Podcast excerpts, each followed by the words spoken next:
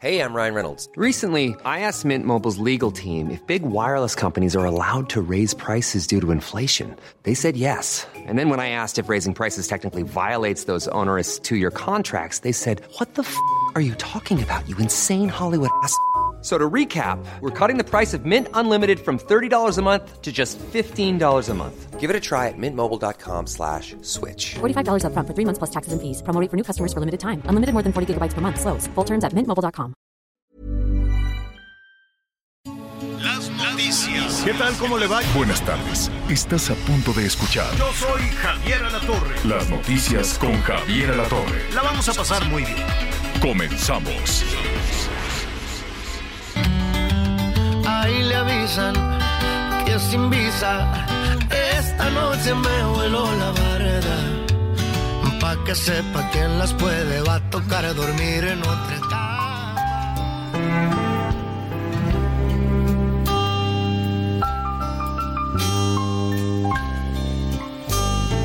Cuando eras niño, Julián, me pediste que escribiera una canción que dijera lo que yo siento por ti. Eso no es fácil, Julián. Aunque escribí mil canciones, lo más bello del amor, Julián, se lleva en los corazones.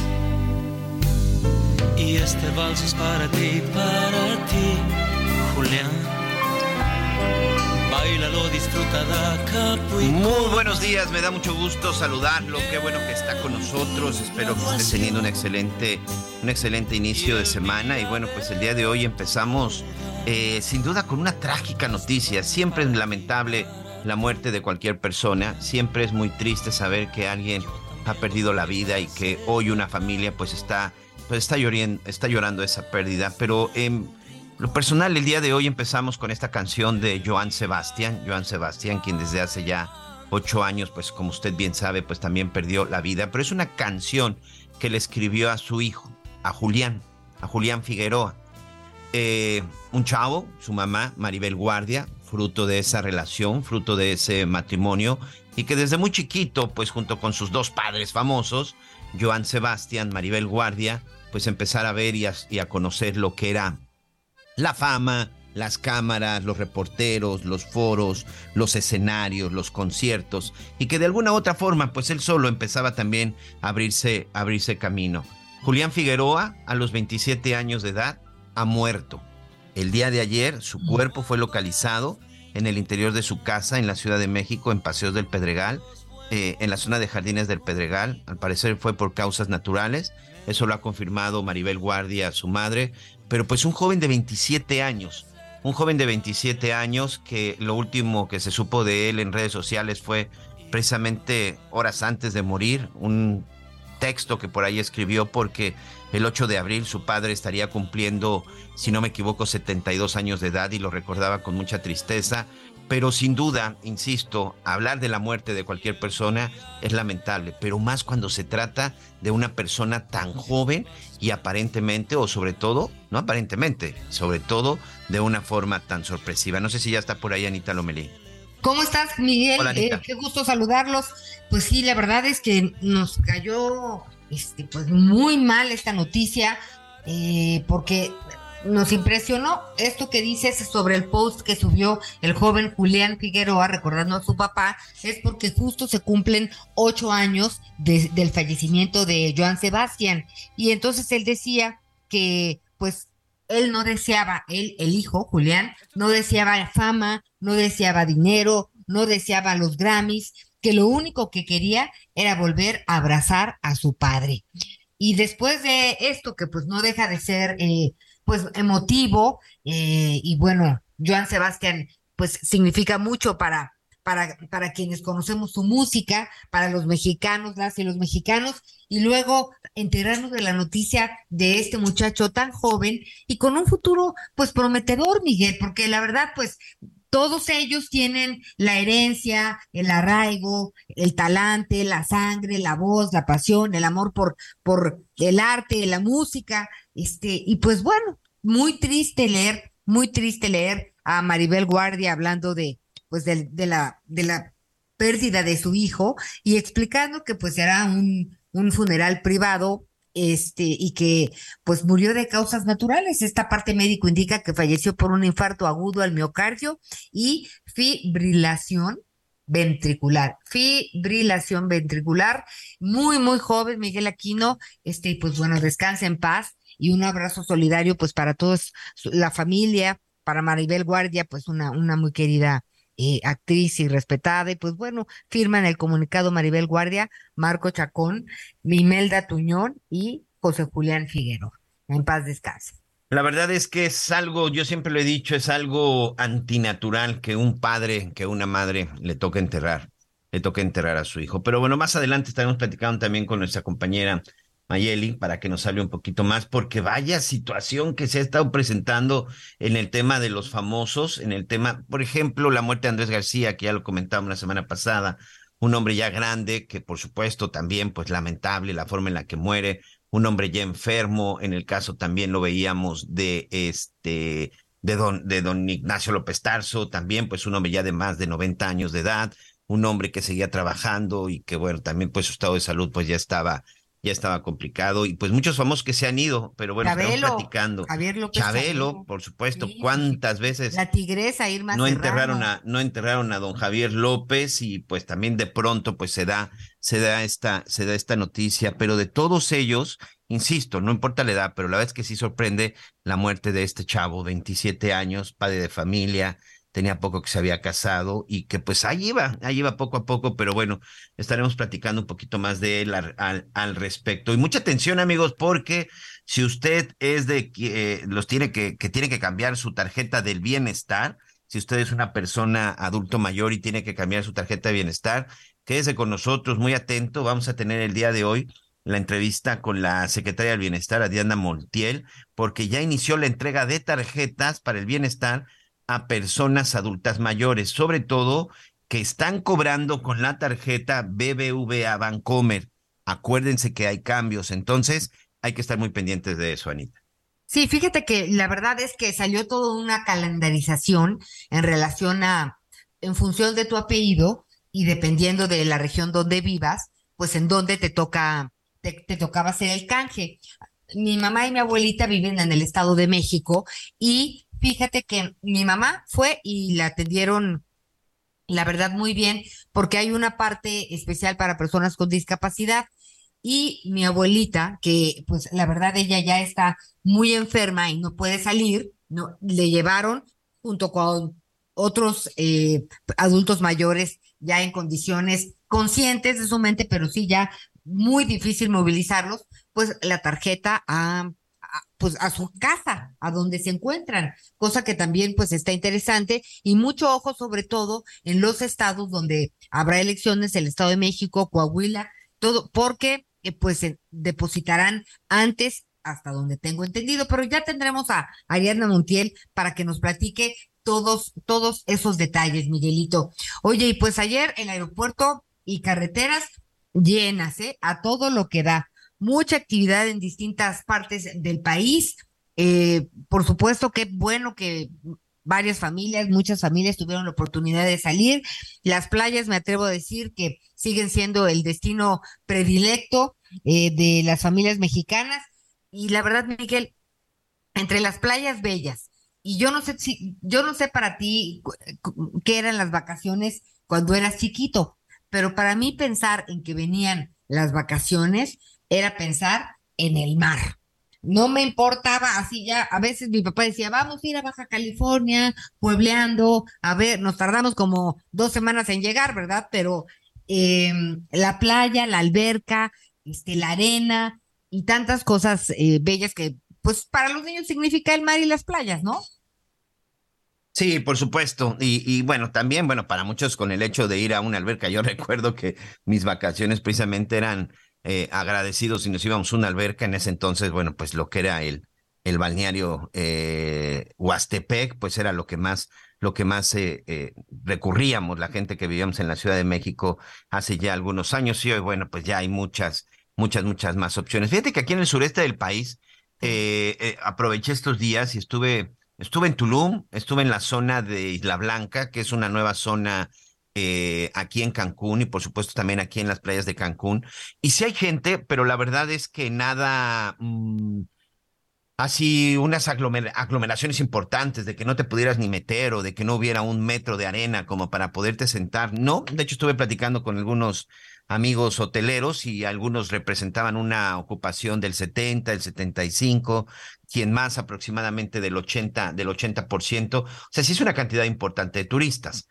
Por ejemplo, durante la, Semana Santa, aproximadamente aquí en la zona de Quintana Roo, se recibieron alrededor de 500 mil turistas. Para el día de ayer, no, perdón, para hoy, Anita, amigos, por ejemplo, aquí en el sureste del país se tienen programadas 588 operaciones en el Aeropuerto Internacional de Cancún, 295 llegadas y 293 salidas. Pero ¿sabes qué es lo más interesante?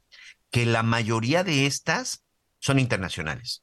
Por ejemplo, de las 295 llegadas o aterrizajes que se tendrán el día de hoy, de 295, 198 son internacionales. Cancún sigue siendo uno de los destinos favoritos para muchos extranjeros a nivel mundial. Sin lugar a dudas, Miguel Aquino. Y bueno, ¿y sabes qué? Los Cabos, me atrevo a decir que si no fuera tan caro, por ahí andaríamos, porque sí, qué caro nos sale a los mexicanos visitar este, Los Cabos, ¿no?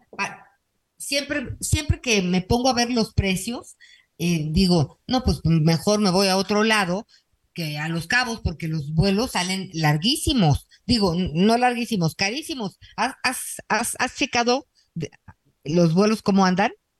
Sí, sí, sí, eh, sobre todo en esta temporada están carísimos. Oye, pero déjame darte una estadística que precisamente te digo que estuve este fin de semana con nuestros amigos ahí hoteleros y del sector turístico.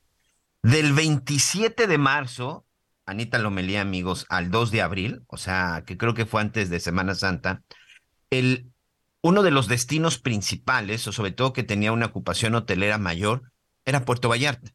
Después Los Cabos y en tercer lugar era Cancún. Ok. O sea, Los Cabos tienen su... Tienen ahí, se defienden muy bien, ¿eh? Los Cabos es uno de los destinos también muy, muy importantes de nuestro país pero no visitado precisamente por mexicanos, fíjate. No, porque como tú dices, es muy caro. Creo que la mayoría es canadiense y norteamericano, ¿no? Exactamente.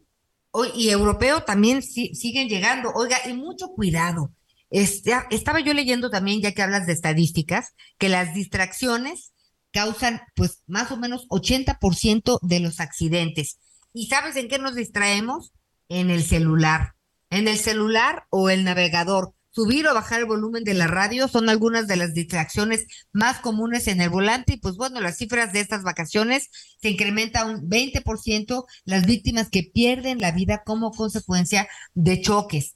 Algunos choques son debido a estas absurdas distracciones. Ese, pestañita, ese cerrar los ojos en un segundo que, que dices, o sea, es nada, puede costarle la vida a alguien. Hay que tener mucho cuidado no, fíjate que mi papá era de los que decía, disfrutaremos hasta el último minuto, ¿no?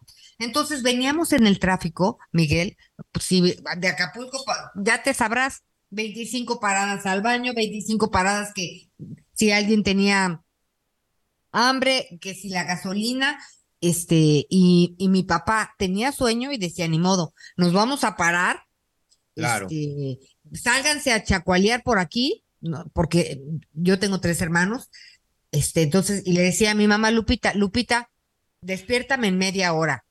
recuerdo mucho esos capítulos, porque sí, esas pestañas, te, cansas, Miguel vienes cansado, vienes con la presión de llegar, con la presión de que la familia esté cómoda, a gusto, y pues digo, cuatro niños en un corre, pues en un, en un coche era pues un desastre, ¿no? Pleitos, gritos, sombrerazos y demás a ratos. Entonces sí, mi papá decía, nos paramos media hora, se distraen todos y regresamos al coche, pero sí es importante que considere usted qué necesita para ir cómodo, para ir bien, y ya nos la sabemos. ¿no? Por aprovechar al máximo, nos toca lo peor en el regreso.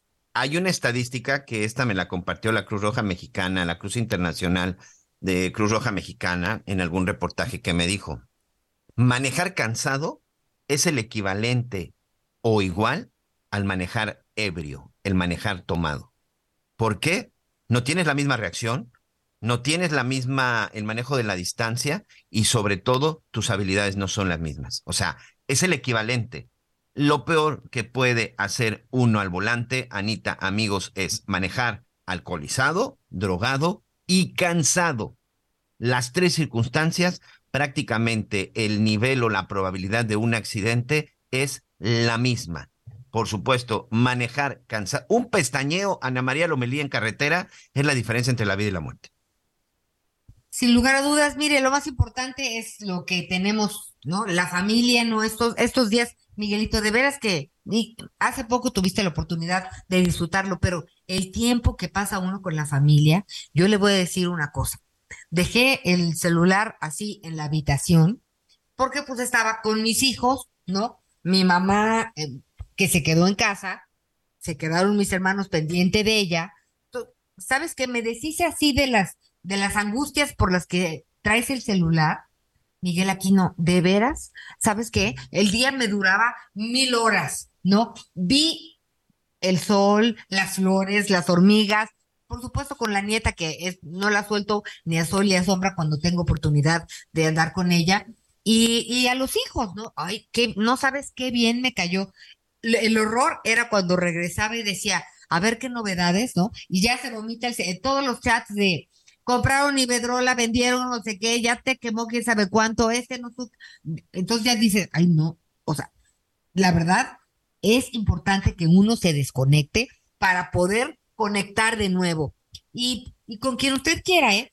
Desde solo, que me parece que es importantísimo aprender a estar solo y disfrutar, hasta con la gente que usted ame, con quien quiera. Para mí, mi familia es muy importante. Y si de repente, Miguel, pues castigamos muchos tiempos, ¿no? Llegamos o sea, cómele de dos a cuarto para las tres, porque corres, corres, corres, corres. Entonces, medio oigo, medio los despeino, medio me entero. Así que la verdad, estos días que pude desconectarme, me la pasé muy bien. Cada vez que tenga usted oportunidad, hágalo. Vale mucho la pena y tiene que ver con la tranquilidad y hasta la salud mental, Miguel.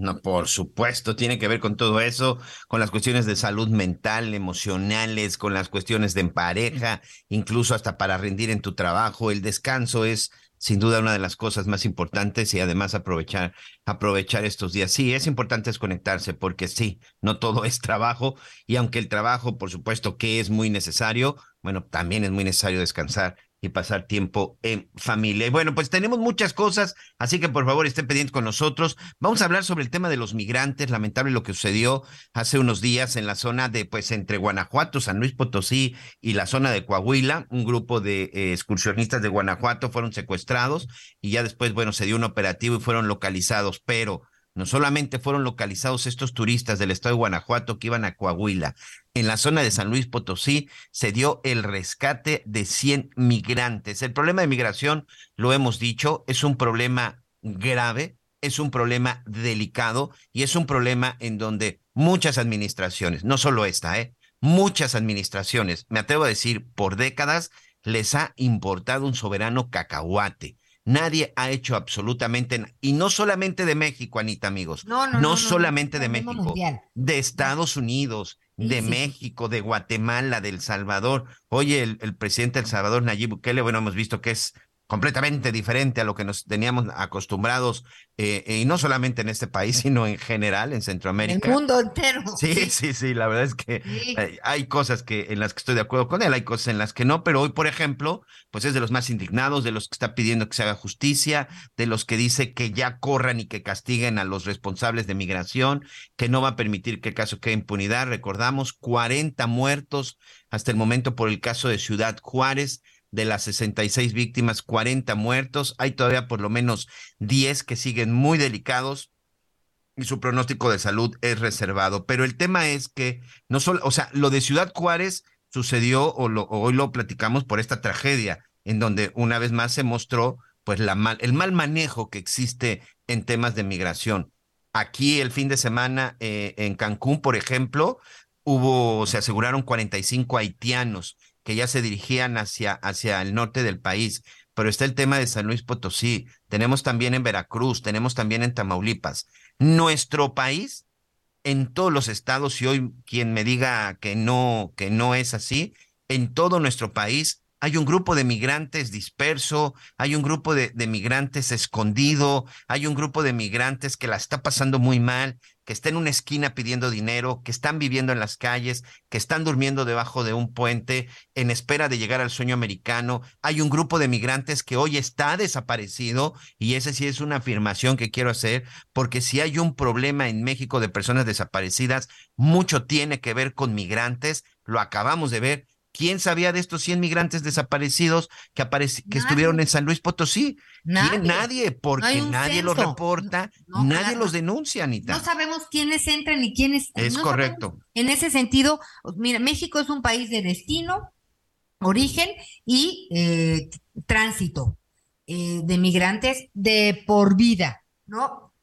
Y es la hora que no hemos podido establecer un sistema de saber por lo menos cuántos entran, cuántos llegan a Estados Unidos, cuántos no sabemos los que reporta Estados Unidos por el control que tiene Estados Unidos, no nosotros, o por lo menos fíjate que pues si hay aviones que el Instituto Nacional de Migración fleta pues con con migrantes deportados, con personas migrantes deportadas, pero tú tienes el dato exacto, lo sabemos, no lo sabemos.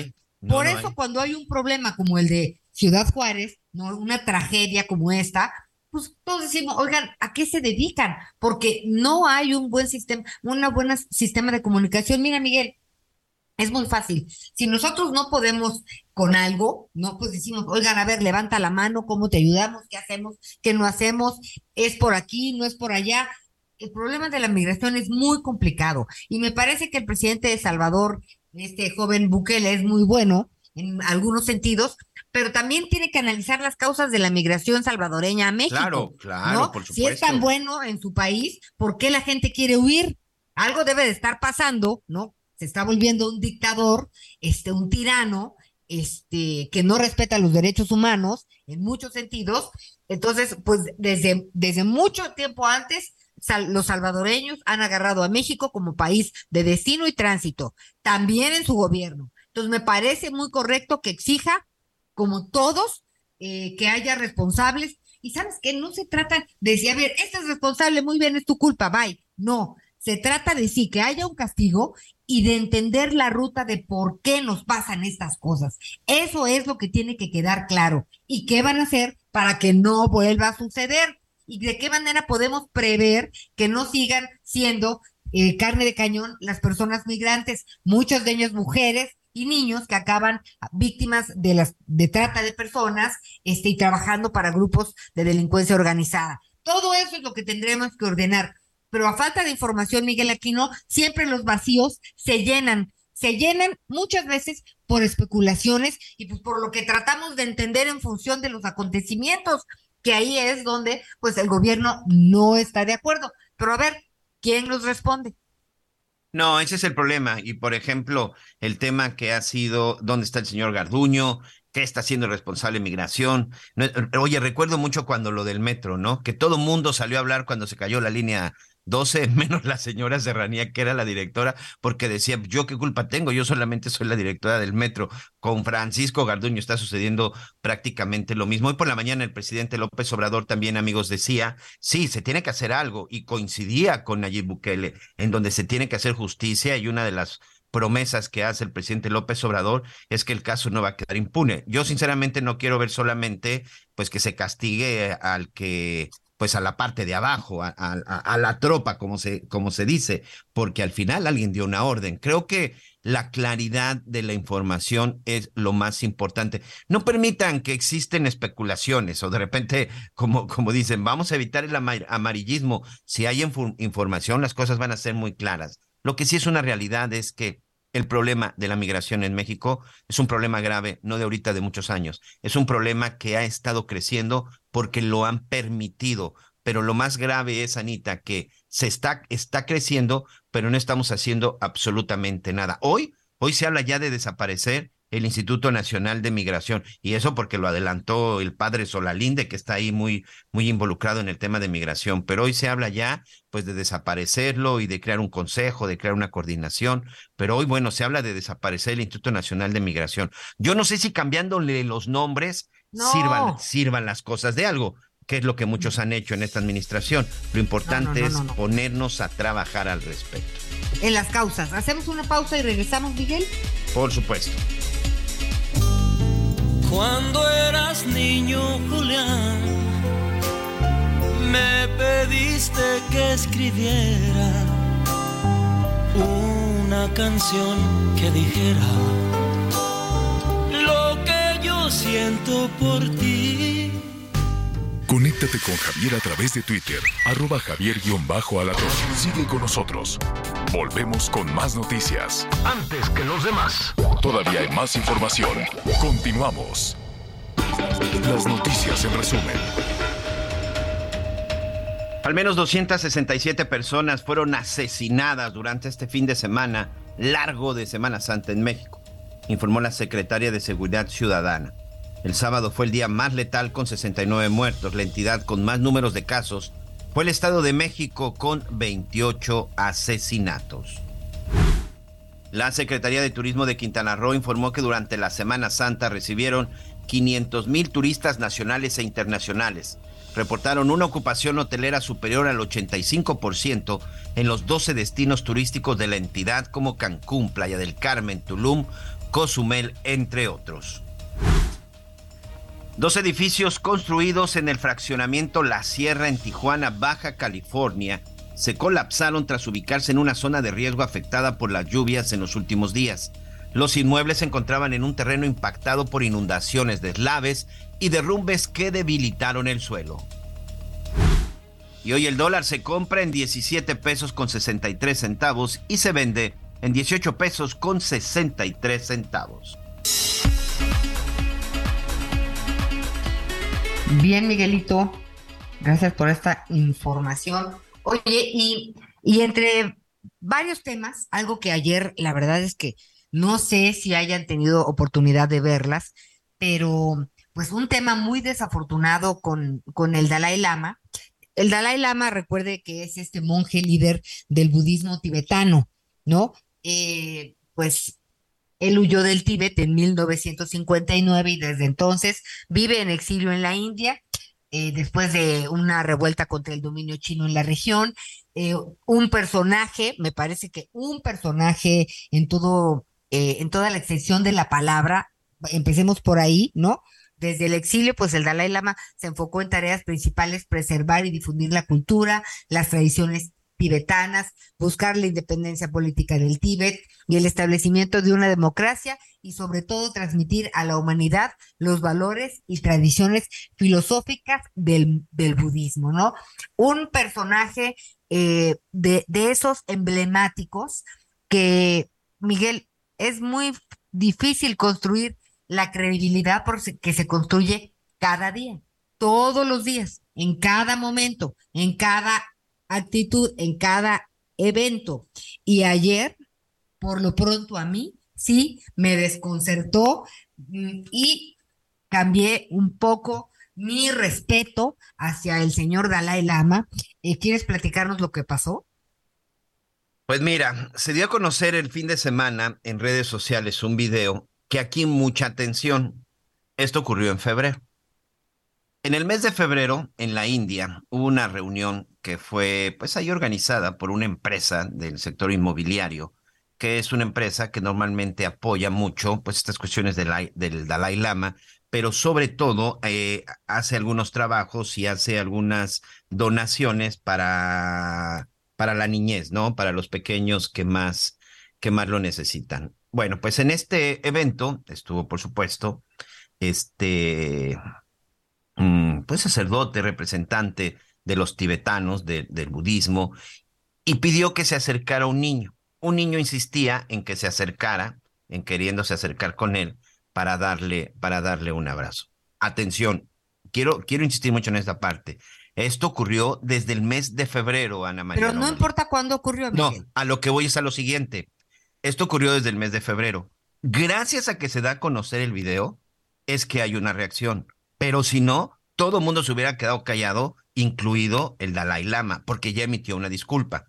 Por eso, o sea, si no es gracias a ese video, simple sencillamente nadie Benditas nos redes sociales, en este caso sí. Y aquí, bueno, pues simple sencillamente no solo no se le exhibe, sino además no sale a pedir una disculpa porque esto ya ocurrió el día de ayer.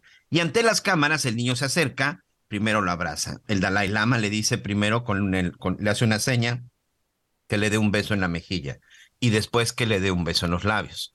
Y posteriormente, bueno, cuando el niño se acerca, el niño simple, sencillamente pues se ve nervioso, el niño ya incluso se ve como un poco a la distancia y él se acerca y le besa en los labios. Y lo demás, la verdad que es grotesco y ni siquiera lo quiero decir, pero era simple, sencillamente de que incluso el Dalai Lama hasta le muestra la lengua e insistía en que el niño lo siguiera, pues literal, que lo siguiera besando.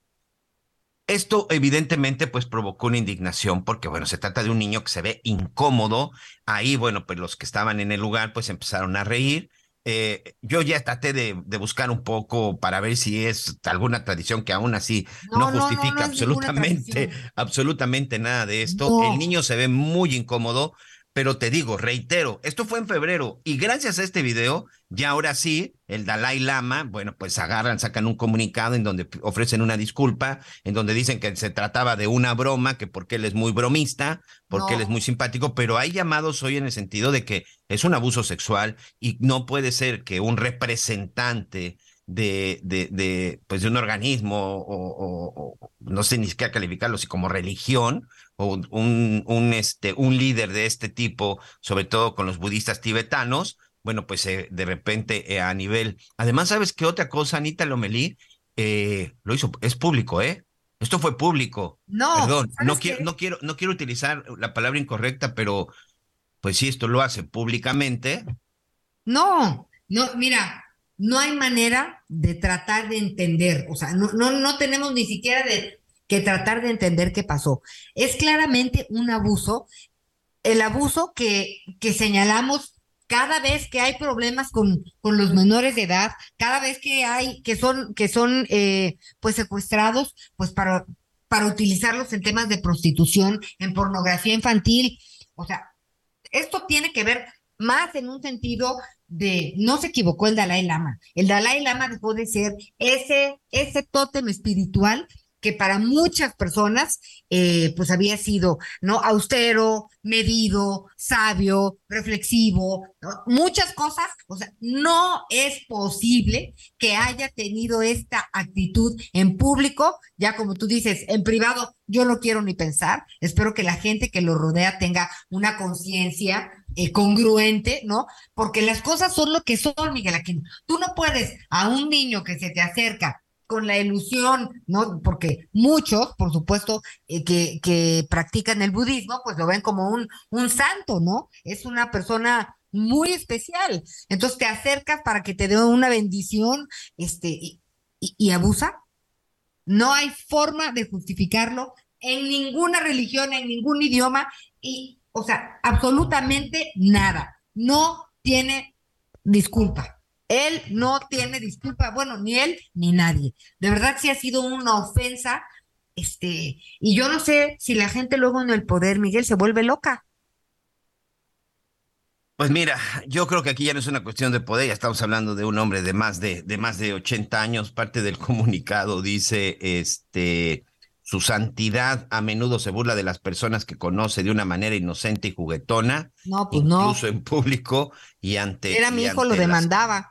No, no, no. Terrible, terrible, pero pues son de esas figuras, insisto, son de esos líderes religiosos, de esos líderes mundiales que pues sí, una cosa de pronto es lo que se puede, se puede aparentar y estuvo completamente fuera del lugar. Hoy es cuestionadísimo el Dalai Lama, hoy está recibiendo señalamientos muy importantes, insisto, con ese tema, con ese tema del abuso, del abuso infantil, y hoy las redes sociales, insisto, si no hubiera sido por esto, la verdad es que muchos no nos hubiéramos enterado y no hubiera pasado absolutamente nada, nada, Anita Lomelí. Pero bueno, vamos rápidamente a otras cosas, vamos a otros temas. Eh, ya le decía yo de este tema de los migrantes. Primero vimos lo de Ciudad Juárez, Anita. Vimos este lamentable, a ver, no fue incidente, no fue, no, no, no, no, no.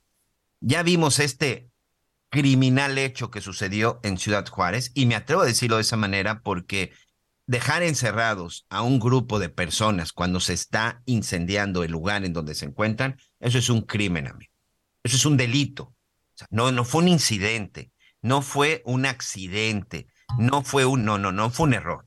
Alguien, alguien agarró y sencillamente decidió no cerrarlos. Yo no sé si sabía la magnitud de lo que podía suceder, pero alguien tomó la decisión de que ahí se tenían que quedar encerrados estos migrantes y que no supieron qué hacer esa negligencia también en algún momento se convierte en un delito.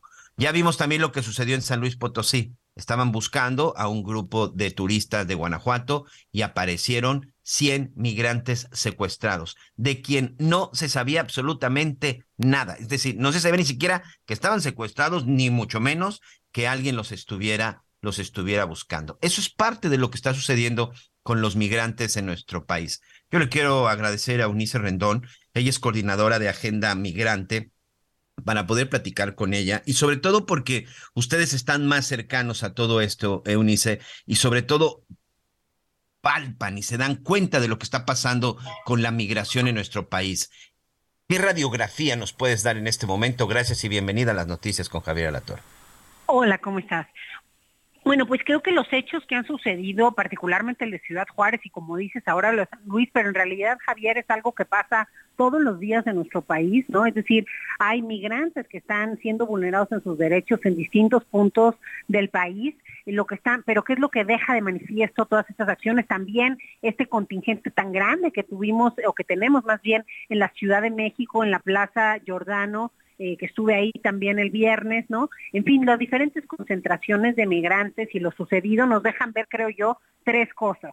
Primero que nada, que sí nos hace falta una política verdaderamente humanitaria y que sobre todo cuide que no haya corrupción en este tema. A mí la historia de cada uno de los migrantes en Ciudad Juárez, en, el caso de Tamaulipas, en el caso de Tijuana, esta semana que estuve ahí en la Plaza Giordano con los migrantes de Haití, o sea, el común denominador que te cuentan todos ellos es que sufrieron de corrupción a lo largo de su tránsito por México, es decir, entre buenos y malos los dejan sin nada. Entonces, parte de, eh, de lo que es urgente cambiar es que suceda eso, o sea, que hoy puedan pues robar a manos llenas, digamos, de personas con tanta vulnerabilidad como son los migrantes, porque hay que recordar también que salen por situaciones muy complejas de sus países, ya no es nada más el tema económico, la mayoría de los migrantes que viajan hoy son por temas también de amenazas, por temas de riesgo a perder la vida, por inseguridad, eh, yo diría que es la primera causa hoy o factor de empuje de la migración, entonces tampoco lo hacen solos, ya muchos vienen en unidades familiares, niñas migrante con familia o, o sola, niños no acompañados, entonces bueno, entonces nos deja ver esa necesidad de una política más humanista que considere todas estas cuestiones de los migrantes y, su situación, así como pues que evite la corrupción y la afectación a estas personas. Por otra parte, nos deja ver que han sido malas las negociaciones que hemos hecho con Estados Unidos. Es decir, el aceptar sus políticas, el permanece en México, el título 42, deportaciones expeditas, todas estas políticas han ido de alguna forma afectando y haciendo de una, una olla de presión nuestra frontera norte.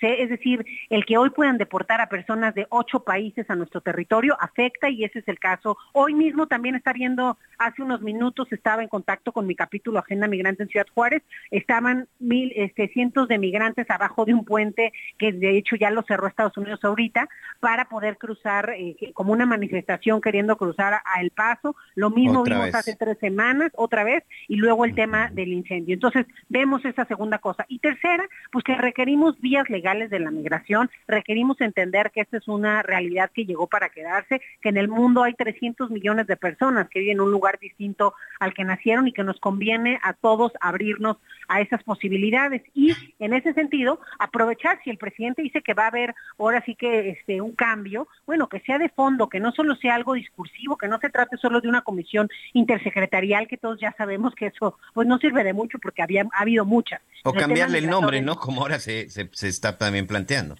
pues yo creo que no sabemos a bien a bien qué proponen, pero al menos lo que nos han dicho es cambiar el nombre, armar un intersecretarial y meterle una visión este humana, pero para eso se requiere también gente experta en política pública. Se requiere entender que esa es una política de Estado, ¿no? No es un albergue, es una política de Estado que requiere también, pues ahora sí que de, la participación de muchas personas y creo yo que también eso desaparecer de un día al otro el Instituto Nacional de Migración, pues puede no ser tan buena idea. Yo creo que habría que aprovechar la estructura, el presupuesto, lo que ya tiene el instituto para que sea realista la propuesta y que verdaderamente se dé un cambio que pueda ser interesante para todos, se tendría que hacer desde ahí. Hay, hay, una parte que más allá de que se cree algo nuevo, porque no podemos esperar, creo que es algo que debe ser inmediato, control y seguimiento. En el caso, en el caso de lo que sucedió en San Luis Potosí, esos 100 migrantes entraron evidentemente por alguna de nuestras fronteras, que voy a decir, por la frontera sur, recorrieron el país, es decir, no llegaron a San Luis Potosí de la noche a la mañana. ¿Qué pasa con esos controles? ¿Por qué estaban secuestrados y nadie los buscaba? ¿Por qué estaban secuestrados y nadie sabía realmente en dónde están? Porque no se le da seguimiento a esos migrantes que ingresan a nuestro país, Unice. Creo que esa es una de las partes que nos surgen cuando hablamos del tema de desaparecidos, se habla de 50 mil personas desaparecidas en México, mexicanos, o por lo menos de los que se tiene reporte. Pero bueno, yo he platicado con algunos expertos en el tema y dicen, la verdad es que podríamos ser más, podrían ser 100 mil, porque no tenemos una cifra de cuántos migrantes entran y cuántos verdaderamente salen de México para llegar a los Estados Unidos. Efectivamente, Javier, una de las cifras negras más importantes justamente es la relacionada con los migrantes, porque no se conoce quiénes entraron, quiénes están, quiénes transitan, porque no hay tampoco una estrategia, creo yo, para verdaderamente disminuir el tráfico de personas y ir en contra de este ilícito. Es un ilícito difícil de atender, sí, porque muchas veces lo que dicen las autoridades es, pues el migrante en su calidad de indocumentado obviamente no quiere denunciar, si se anima a denunciar obviamente no va a ratificar, en fin, es una situación muy vulnerable en la que entonces no lo hace, pero de todas formas la autoridad lo que debe hacer es configurar el delito por o el crimen organizado, por diferentes cosas que hacen estos grupos, porque además es un grupo transnacional de criminales. Entonces, creo que sí es importante trabajar con la inteligencia de otros países y poder ir, como tú dices, ¿no? Buscando a estas redes de tráfico de personas para verdaderamente ir limitando este delito, porque al contrario, yo creo que cada vez grupos más peligrosos, que el cártel Jalisco Nueva Generación, los Zetas,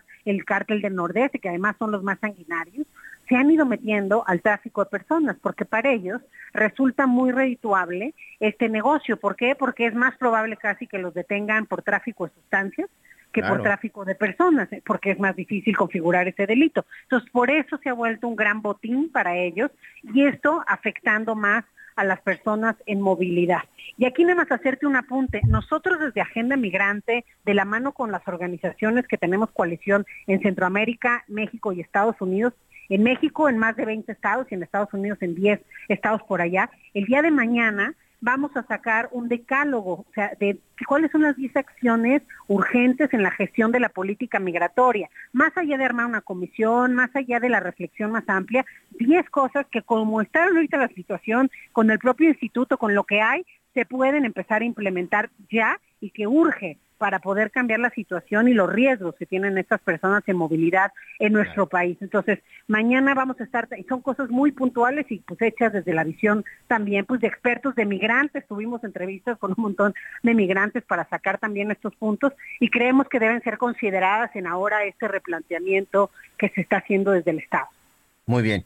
Anita Lomelí también está con nosotros. Gracias, Miguel.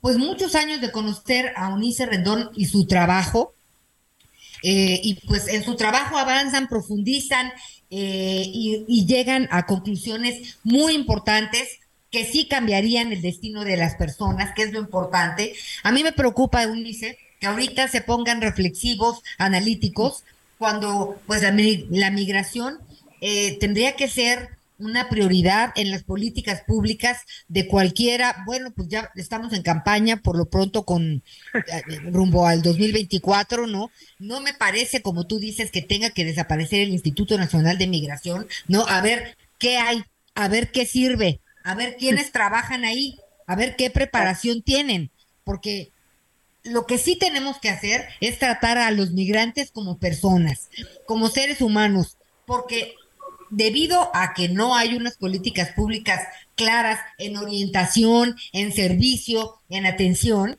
pues entonces se vuelve un asunto de discriminación, se vuelve un asunto de maltrato y, de, y de, como decía Miguel, o sea, no sabemos ni quién entra ni quién sale. Y, y por ejemplo, criticamos mucho a Trump por lo que él decía en relación al muro, ¿no? Pero Obama calladito, calladito, fue de los presidentes que más, eh, pues, ha deportado, pues, mexicanos, latinoamericanos a nuestro país. Entonces, sí hay un tema que no está claro y, me parece que también es de conocimiento en cuanto a nuestras, en cuanto a nuestra política. ¿Qué van a hacer a un año de que hay cambio de gobierno? ¿Qué pueden hacer realmente, Eunice? Mira, yo creo que mencionas algo muy importante. Yo creo que en el instituto habría que analizar bien los perfiles. No todo es, es este malo, pues, es decir, sí hay que ver bien qué área funciona. Y algo muy importante, Anita, estaba yo revisando, incluso revisando la ley de migración, y te puedo decir que la ley mexicana de migración es una ley muy garantista, no es mala la ley, es mala la implementación de la ley. Entonces hay que ver cómo se cumple con lo que dice esa ley. Incluso ah, recientemente cambió algo muy importante, que es, por ejemplo, el tema de niñez migrante, que ya no puede tenerlo el Instituto Nacional de Migración bajo su custodia, sino es el DIF que tiene que encargarse de los niños y de las familias, pero eso en la realidad no termina de implementarse como debe y como dice la ley, ¿no? Y el DIF parece que todavía no se entera muy bien. Entonces, eso por un lado. Por el otro lado, hay un cambio urgente que sí se tiene que hacer en la ley y creo que la emergencia da para que se haga ya y que tengamos ahora sí que el apego de todos los legisladores, no importa el partido porque es importante este cambio, que, ese, que se modifique el artículo 111 de la ley de migración, porque justamente este artículo permite tener a las personas ahí en detención entre 15 y 60 días para casos muy específicos, cosa que va en contra del artículo 21 constitucional que dice que las personas que están, es decir, no son delincuentes los migrantes, es un proceso administrativo el que hace el instituto con ellos, por lo tanto, no debieran estar más de 36 horas detenidos. Entonces, eso es lo primero que se tiene que hacer y se puede hacer de forma urgente. Eso está en nuestro decálogo que vamos a publicar mañana. Otra cosa que ponemos en el decálogo son puras cosas que se pueden hacer. Es la transformación, el equipamiento y la mejora de las 56 estaciones migratorias, tanto las permanentes como las provisionales, para que transiten a ser centros, centros integrales de apoyo al migrante. Algo fundamental que esta experiencia terrible Juárez nos dejó ver es la necesidad de que todo el personal desde seguridad, y estoy también refiriéndome a los 40 mil elementos de la Guardia Nacional que hoy están metidos en tema migración y a todos aquellos que estén en algún tramo de responsabilidad del tema migratorio, tienen que estar capacitados en proximidad, en trabajo con poblaciones vulneradas, en perspectiva de género y de niñez, en el uso proporcional de la fuerza, protección civil, etcétera. Entonces eso también es parte de lo que ya se tendría que estar haciendo. Cambio, un cambio sustantivo en las dinámicas de estas estaciones, por ejemplo, revisión y puesta en marcha también de, alternativas eh, a la detención migrante en condiciones dignas y de seguridad, y eso ya hay algunos ejemplos interesantes con la ACNUR. Nosotros también proponemos que se hagan brigadas móviles de atención integral en los puntos de mayor concentración migrante, porque parte la queja es que pues están con mucha incertidumbre, no saben ni a dónde, ni a quién, ni cómo pedir ayuda, entonces asesoría jurídica, contacto familiar, a veces no pueden ni hablar con sus familiares, ¿no? Redes de apoyo, salud mental, atención médica, también, por ejemplo, este, mejorar la información, la guía y el apoyo a migrantes, incluso que pudiera haber una plataforma que pueda conectarlos ya con, con, cada uno de sus casos y lo que requieren, puntos de acceso gratuito a Internet, eh, especialmente en los lugares de mayor migración, el tema de campañas. Tú mencionabas ahorita algo bien importante. Sí es muy importante el concientizar y sensibilizar a la no discriminación. Parte de lo que sucedió en Ciudad Juárez era, o fue más bien un mensaje también del alcalde que durante semanas estuvo diciendo cosas negativas también de la población migrante y eso estresó también de alguna forma la zona y motivó varias protestas. También todo el tema de niñez migrante no acompañada, ponemos cosas muy puntuales, la creación de un mecanismo transnacional de protección integral para la niñez migrante refugiada y sus familias, por ejemplo también el que se le dé seguimiento a este cambio y que el DIF ya sepamos bien qué hace, ¿no? Un modelo colaborativo de gestión migratoria que sea inteligente y humano, trabajando con países de origen y de destino y sobre todo aumentando también la capacidad del Estado, de la Comar, la Comisión Mexicana para el Refugio, hoy está desbordada, tenemos más de 130 mil solicitudes de refugio y pues ellos siguen con su presupuesto de hace 10 años cuando teníamos 3.500 solicitudes. Entonces ahí, pues, e, en, en fin, este y otros puntos son los que ponemos en este, y uno muy importante, replantear de inmediato la relación con Estados Unidos y los acuerdos principalmente en materia migratoria, que no están siendo convenientes. Si los migrantes se van a quedar varados en la frontera mexicana, Estados Unidos tiene que apoyar con recursos y con orden para que podamos ahí realmente tener una gestión que beneficie a estas personas. Muy bien. Muy bien, Eunice Rendón, muchas gracias. Oye, si nos permites, en la semana te buscamos para que nos cuentes de este, de este decálogo y por lo pronto, pues muchas gracias, éxito y bueno, pues hay que estar ahí eh, con este tema. Gracias. Muchas gracias a ustedes. Hasta luego. Buenas tardes. Bueno, pues ahí está. Vamos a esperar con este decálogo. Vamos a compartirlo. Por lo pronto, tenemos que hacer una pausa, Anita Lomeli. Regresamos con más de las noticias con Javier Alatorre. Conéctate con Miguel Aquino a través de Twitter. Arroba Miguel Aquino. Toda la información antes que los demás. Ya volvemos. Todavía hay más información. Continuamos. Muy bien, estamos de regreso, de regreso con más información y, y sin duda esta es una, es una noticia muy importante porque muestra una vez más la estabilidad que tiene México y en donde sobre todo los extranjeros vienen a invertir a nuestro One size fits all seemed like a good idea for clothes. Nice dress. Uh, it's a it's a t-shirt. Until you tried it on. Same goes for your healthcare.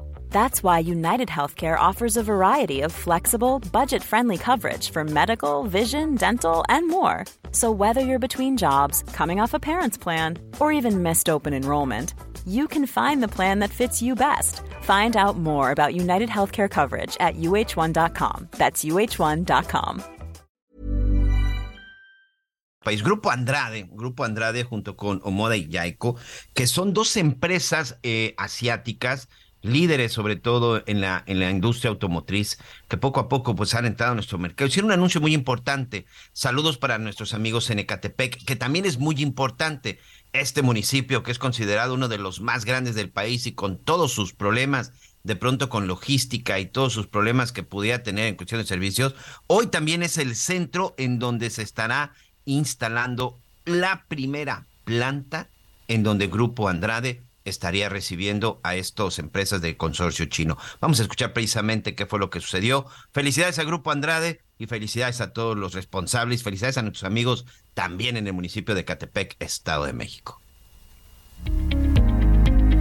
Se colocó la primera piedra del futuro distribuidor Omoda Yaeco en Ecatepec, Estado de México, que abrirá sus puertas en los próximos dos meses para convertirse en la primera distribuidora en México perteneciente al Grupo Andrade. Es un mensaje muy fuerte, es un mensaje de confianza sobre todo para la población. En este caso de indicadores, pues uno de ellos fue el tema de seguridad y creo que hoy por hoy estamos generando con el trabajo y el desarrollo mucha confianza. La agencia será construida sobre Vía Morelos con una inversión de más de 40 millones de pesos. Ofrecerá una gama de modelos sedán, SUV y modelos eléctricos. Mr. Brian Wu, vicepresidente de Omoda México, coincidió con Juan Carlos García, director ejecutivo de Grupo Andrade, sobre la oportunidad de consolidar estrategias que den certeza y confianza a nuevas inversiones. México es un gran mercado para Omoda y Yaeco, para nuestra marca. Estamos tratando de crear todo un mercado para nosotros. Vimos un gran potencial y tenemos una gran inversión muy ambiciosa. Esperamos que en el futuro podamos tener inversiones para producir aquí. No solo para vender autos a clientes, sino traer mayores beneficios para los clientes y el país. La ceremonia de colocación de la primera piedra, encabezada por Fernando Vilchis, alcalde de Catepec, acompañado de líderes de la industria automotriz y representantes del gobierno local, marca un hito para la industria automotriz. Grupo Andrade es un referente en México. Es un grupo que tiene muy buena experiencia. Tiene casi 100 años. Tiene 95 años de experiencia en el mercado. Para Heraldo Media Group, Verónica Sánchez.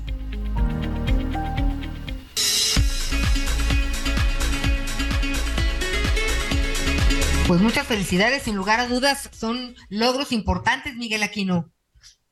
Sí, y, fíjate que tuve oportunidad apenas de, conocer los vehículos.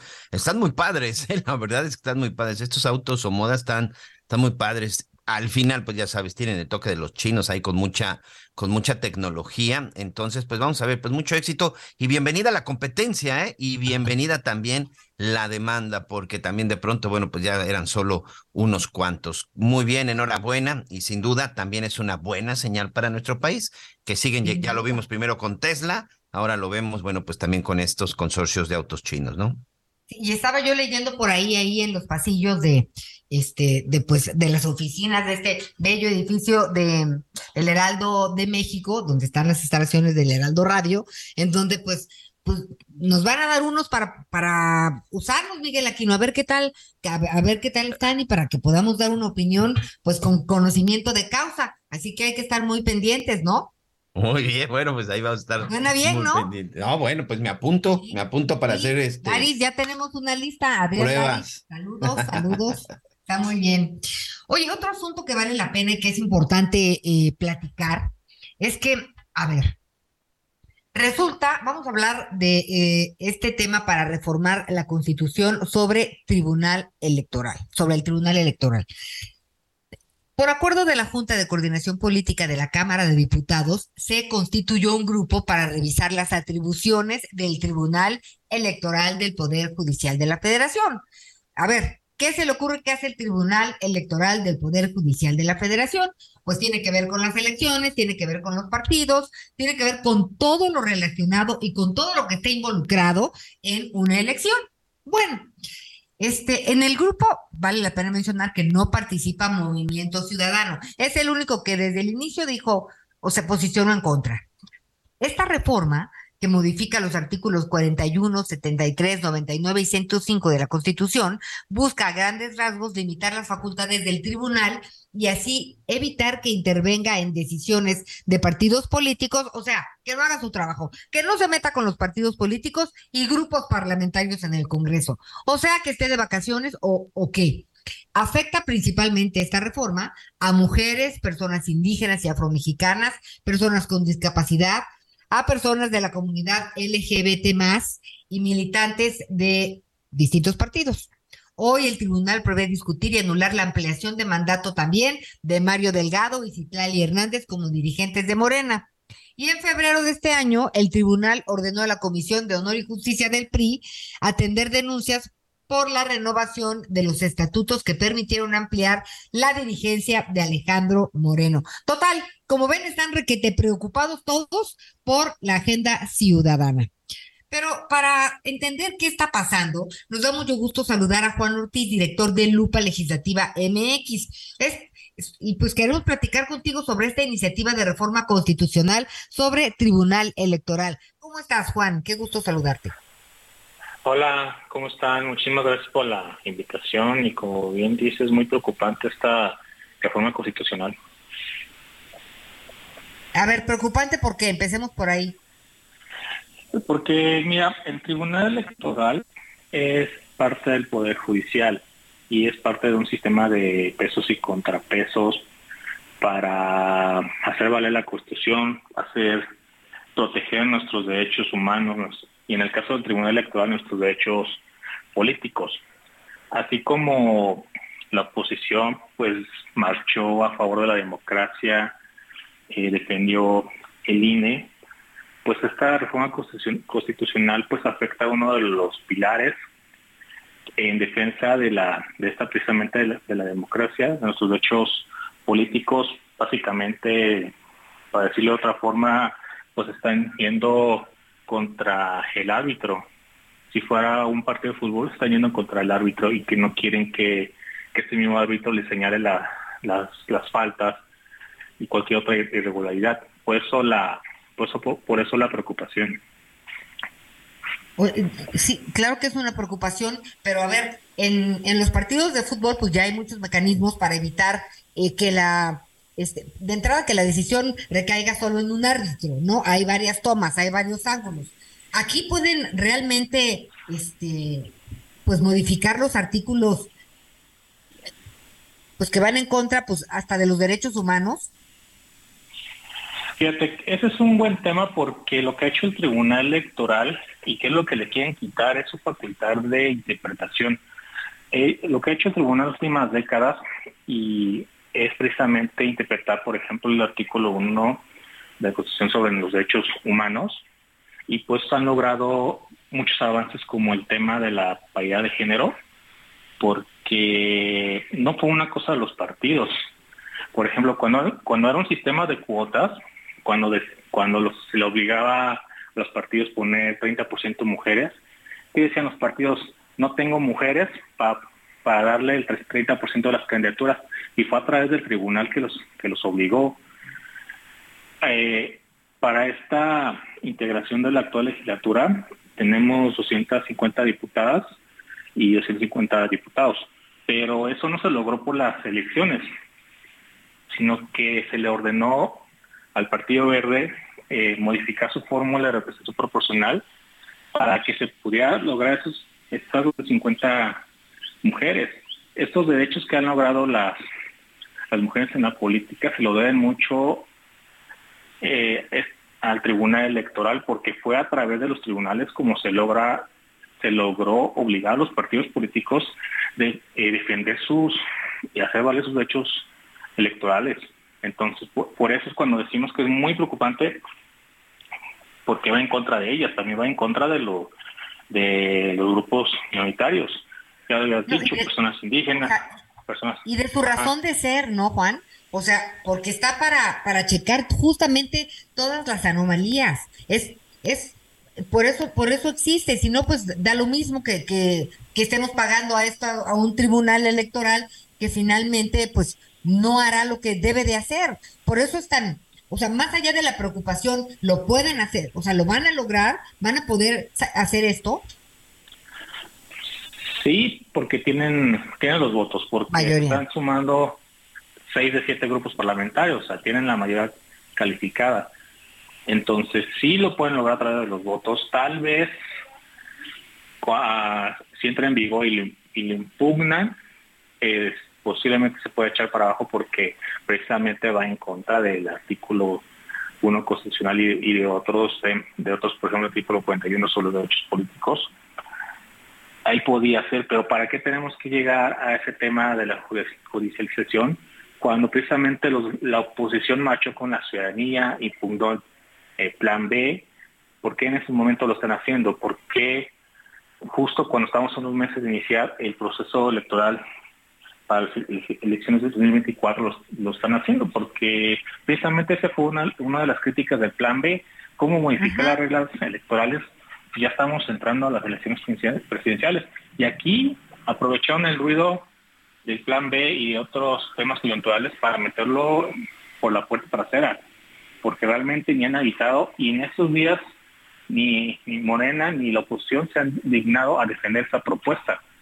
Ha sido el ruido ciudadano quien ha puesto en alerta pues realmente lo que está mal de esta reforma constitucional y la verdad es que, mira, hierve la sangre porque tú dices, bueno, o sea, se armó una polémica por la marea rosa, por la marea guinda, que si lo, que si marcharon, que, que si cuántos, que la manifestación, que mira, lo importante me parece, eh, pues la ganancia es que la ciudadanía exprese, eh, pues su contento, su descontento, su aprobación o no, pero que participe. Pero si a la hora de la hora ¿no? Eh, los partidos políticos que sientes que nos representan, ¿no? O que dicen que representan a la ciudadanía, ¿cuánto tiempo estamos tratando de decir, oigan, oposición, despierten, porque pues se necesitan contrapesos, ¿no? Eh, la gente apoya esos contrapesos que de pronto aparecen y a la hora que nos sale esta reforma constitucional resulta que se diluyen y ahora son medio guindas todos, de verdad es una vergüenza. O sea, es una tragedia, digo, e, es una tragedia porque quiere decir que, nos toman el pelo, Juan. Así es, porque ahorita buscando encontramos imágenes de cuando se tomaron fotos en la marcha ciudadana, hay videos de Alito Moreno diciendo no se toca el INE, no se toca el Tribunal Electoral, firmaron una moratoria constitucional, entonces realmente nos están viendo la cara, lamentablemente. Yo creo que sí la ciudadanía tiene que alzar la voz y no darles un cheque en blanco, porque creo que realmente los partidos piensan que van a votar por ellos a pesar de todo. Y lo que tiene que hacer la ciudadanía es, ¿sabes? No, no tienes mi voto, tu voto depende de cómo te comportes, no porque hayas rechazado el plan B, la reforma eléctrica, ya tienes manga ancha para, para otras cosas. Porque realmente ese tema del tribunal electoral, lo que tratan es hacer, digamos, que cada partido sea, que cada vigente sea, un virrey, que no le muevan a su pequeña fortaleza partidista, porque se creen que no, que no, que están fuera de, este sistema de pesos contrapesos. Entonces, ¿qué se creen? Y realmente por eso hacemos el llamado para las, para las mujeres, para las diputadas, legisladoras, para los grupos minoritarios, sobre todo para los militantes. Ya lo comentabas, este, el Tribunal Electoral está con el tema de, la, de anular la ampliación de mandato de, de Mario Delgado y Hernández. Y eso fue por una impugnación de los propios militantes de Morena inconformes de cómo se dio eso. Entonces le van a quitar a los propios militantes ese derecho de poder impugnar decisiones antidemocráticas de sus dirigencias. O sea, digo, y sabes qué, y si no, si no insistimos en estos temas, pues digo, en los medios, ¿no? En la mañanera esto no lo vamos a ver. Entonces, la verdad es que no permea este tipo de información, que sí sería muy importante que pues la ciudadanía lo sepa, ¿no? Sí les, les quiero reiterar que eh, por acuerdo de la Junta de Coordinación Política de la Cámara de Diputados se constituyó un grupo para revisar las atribuciones del Tribunal Electoral del Poder Judicial de la Federación que es el que pretende hacer estas reformas constitucionales. En ese grupo no participa Movimiento Ciudadano. Vale la pena que ponga un punto naranja en su lista del súper o donde quiera, porque son las cosas que hay que considerar ah, pues, para cuando queramos emitir una decisión, sobre todo de, de, pues, de quienes llevarán las riendas de nuestro municipio, nuestra alcaldía, este, nuestro estado y nuestro país.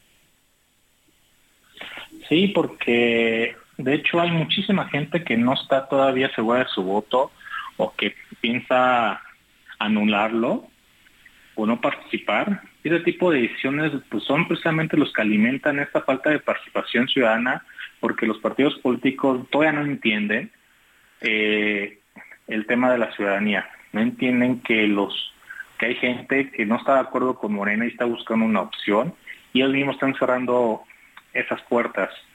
Entonces es bastante dañino para la democracia que estén tomando ese tipo de decisiones que de hecho hoy se va a votar a las a las 6 de la tarde y ya preguntando lo quieren subir mañana.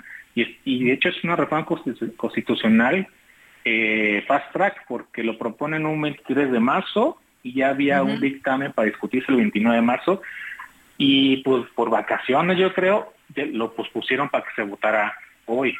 Entonces realmente es una, una reforma que ha tenido unos cuantos días de análisis, que es precisamente lo que también se criticó del plan B. No, ni siquiera están contemplando las implicaciones, por eso también les comentábamos de, oigan, señores dirigentes de partido, ya le dijeron a sus, a sus diputados, a sus senadores, cómo les va a afectar, y también para dar el propio cuestionamiento a las legisladoras. Quieren ser recordadas como las mujeres que mataron la paridad de género porque ha sido a través de los tribunales como se logró concretarlo. Entonces sí es muy importante este llamado ciudadano.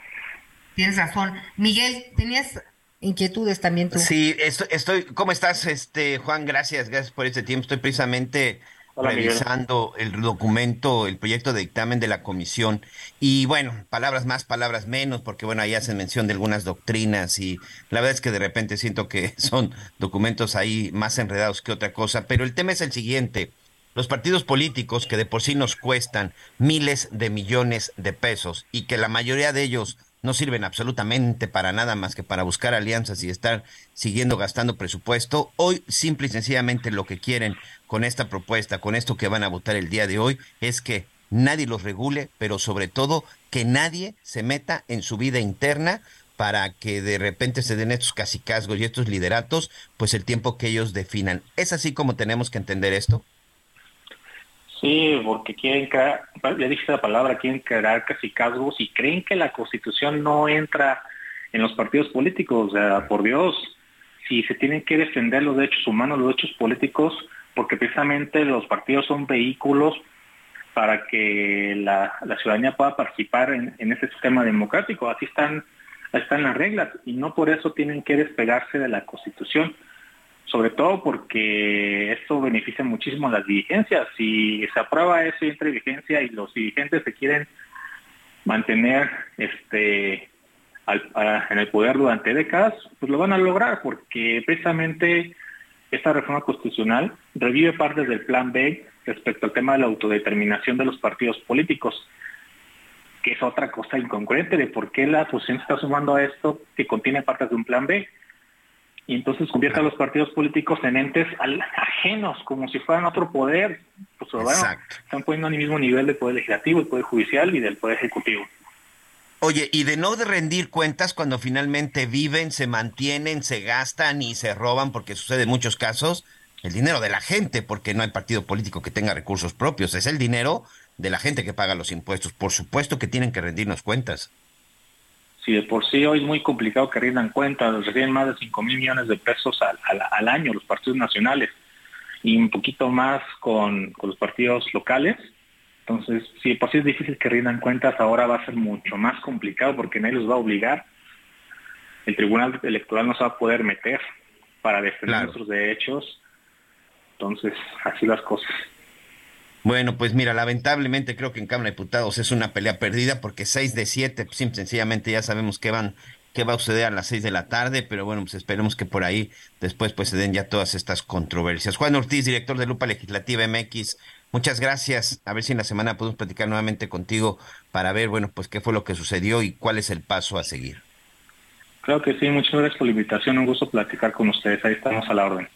Muchas gracias. Sí, amigos, así, de pronto, en medio de todo lo que estamos viendo con los temas de seguridad, con los temas de, de que, que, que, si le quieren cambiar el nombre al Zócalo, y la verdad en cosas que son verdaderamente no de gran, no de gran importancia desde un punto de vista, eh, por supuesto, el tema de seguridad que, que, que no podemos perder de vista, es los partidos se organizan para tener ese control absoluto, para que nadie los revise, para que nadie los cheque partidos políticos que todos los años nos cuestan miles de millones de pesos. Partidos políticos que si usted se pone a revisar, simple y sencillamente hay unos que no sirven absolutamente para nada y que de repente tienen unos presupuestos que ya los quisieran muchos municipios, que ya los quisieran muchos estados para su infraestructura, para apoyos, para para poder este, implementar unos mejores dispositivos de seguridad. Hoy, por ejemplo, aquí en el estado de Quintana Roo se anunció ya un fideicomiso, o sea, de plano vamos a tener que recurrir a un fideicomiso para poder obtener recursos para reforzar la seguridad. Urge que se refuerce la seguridad, urge que le paguemos mejor a los policías, urge que tengan una mayor capacitación, que tengan un, un lugar decente para trabajar, que tengan armamento, que tengan todo. Y de pronto uno dice, bueno, ¿cómo es posible que haya municipios que no tienen una patrulla? ¿Cómo es posible que haya policías que no tienen una pistola o tienen pistola pero no tienen parque? o incluso ni siquiera tienen instalaciones, y de pronto vemos cómo viven muchos de estos partidos políticos con esas instalaciones en donde todos los cada mes pagan cientos de miles de pesos y que nos cuesta al erario público miles de millones de pesos, son simple y sencillamente de las cosas que no entendemos y que creo no podemos permitir, Anita. Bueno, no está por ahí ya este Anita, Anita Lomelí. Pero bueno, ya que estamos en estos temas, y como, y como ya lo decía bien Anita Lomelí y Juan Ortiz, no se nos olvide lo que están haciendo, sobre todo porque estamos ya iniciando pues los procesos electorales. Por lo pronto vamos a ver qué es lo que pasa en el Estado de México y Coahuila. Ruta 2023. El cuidado del agua es uno de los mayores compromisos que debemos atender al llegar al gobierno. Así lo señaló Ricardo Mejía Verdeja, candidato del Partido del Trabajo, quien busca la gubernatura del estado de Coahuila. Durante este domingo de Pascua, el ex subsecretario de Seguridad Pública recorrió la zona sureste del estado y algunas zonas rurales de Saltillo. Mejía Verdeja explicó que creará un nuevo organismo estatal del agua y que será conformado solo por especialistas y no habrá improvisados, solo gente que sepan de la problemática y sobre todo del suministro, regulación e incluso las zonas y tiempos de veda. El candidato del PT, a pesar de que se encuentra muy por debajo de dos de sus adversarios, señaló que seguirá recorriendo cada calle y poblados de Coahuila para escuchar las necesidades de sus paisanos.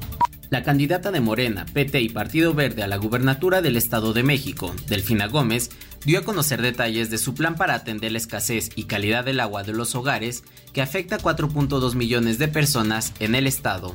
A través del eje de acción Agua para Todos y Cuidado de la Naturaleza, se proponen acciones como promover la recarga de mantos acuíferos, establecer una política pública de saneamiento, rescate y protección de ríos, coordinación con los municipios, la Ciudad de México y la Federación, y erradicar las tomas clandestinas y el tráfico ilegal de líquido. Por su parte, Alejandra del Moral, candidata del PAN, PRI, PRD y Nueva Alianza, llamó a la población a realizar un voto informado, el cual aseguró que es el arma más poderosa que tenemos los ciudadanos. En un video, respaldada por su familia, Del Moral invitó a los mexiquenses a conocer sus propuestas a través de sus redes sociales y evaluar proyectos y quién tiene la capacidad y convicción para transformar el Estado.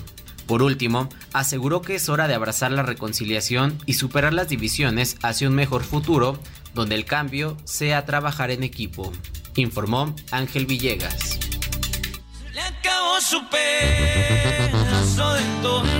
Hoy salgo y le tomo. No estoy para rogarle, estoy para que me ruegue. Que no sirve, que no estorbe, mejor que vaya a China y su madre. Yo sé que le va a tocar